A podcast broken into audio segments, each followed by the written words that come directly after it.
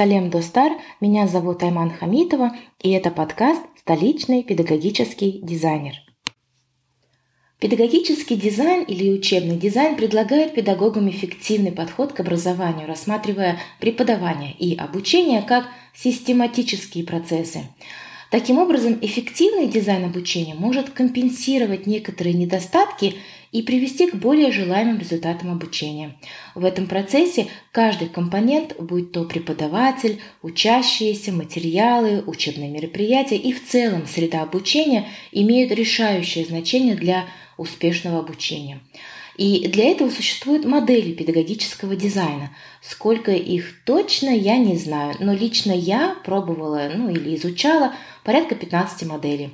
Обычно модель учебного дизайна рассказывает э, о том, как организовать соответствующие педагогические сценарии для достижения целей обучения.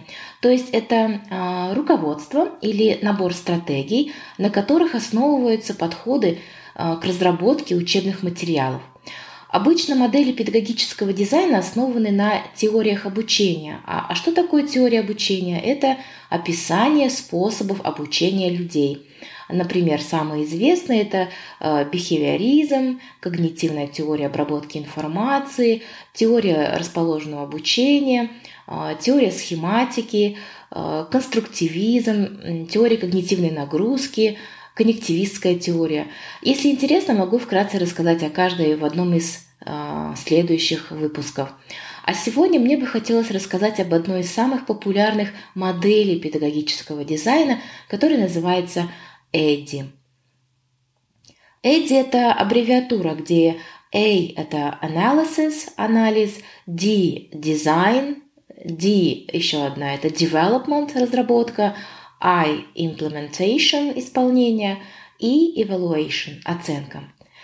То есть всего получается пять э, компонентов, пять этапов. Вот на первом этапе analysis, анализ, согласно этой модели находится анализ. И это включает в себя прояснение проблемы обучения, определение целей обучения, анализ учебной среды и самого обучающегося. Возьмем, например, анализ учебной среды.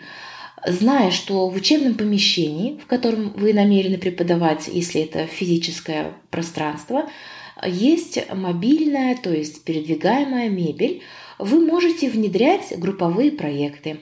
Если там много досок, э, значит можно внедрить проектные задания с возможностью индивидуальных или групповых презентаций. То есть именно анализ вашего учебного помещения, будь оно виртуальное или физическое, помогает вам выстроить и продумать сценарий обучения. Второй этап – дизайн. И здесь преподаватель должен определять цели поведения, инструменты оценки, стратегии обучения – и выбрать средства обучения. Допустим, преподаватель обучает теме «настоящее время» в испанском языке.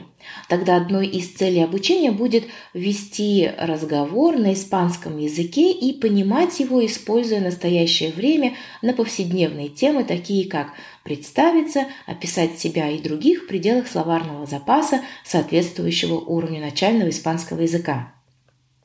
Затем преподаватель продумывает задание, чтобы оценить, насколько данная учебная цель достигнута.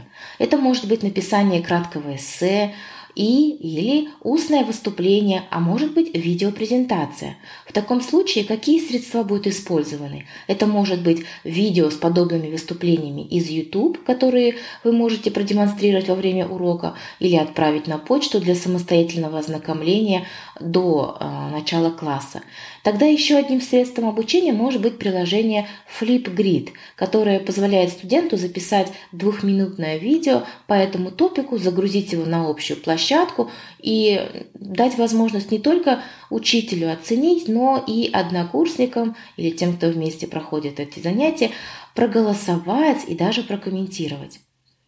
Третий этап – это разработка. Это главный этап по созданию учебных материалов. Здесь подробнее останавливаться не будем, так как это очень-очень большая тема. Четвертый этап – исполнение. Основная задача – провести урок для целевой аудитории и получить от аудитории обратную связь. Пятая стадия – оценка для оценивания дизайна преподавания. После проведения урока или курса преподаватель проводит опрос, чтобы понять, нужно ли что-то улучшить для будущих уроков, либо он может провести финальную экзаменационную работу и по оценкам понять, усвоен ли материал учащимися. На самом деле популярность модели Эдди в ее универсальности. Вы можете легко применять ее в дизайне различных предметов и адаптировать для себя интересные аспекты. Ну а в следующем выпуске постараюсь а, рассказать про учебные теории. До новых встреч!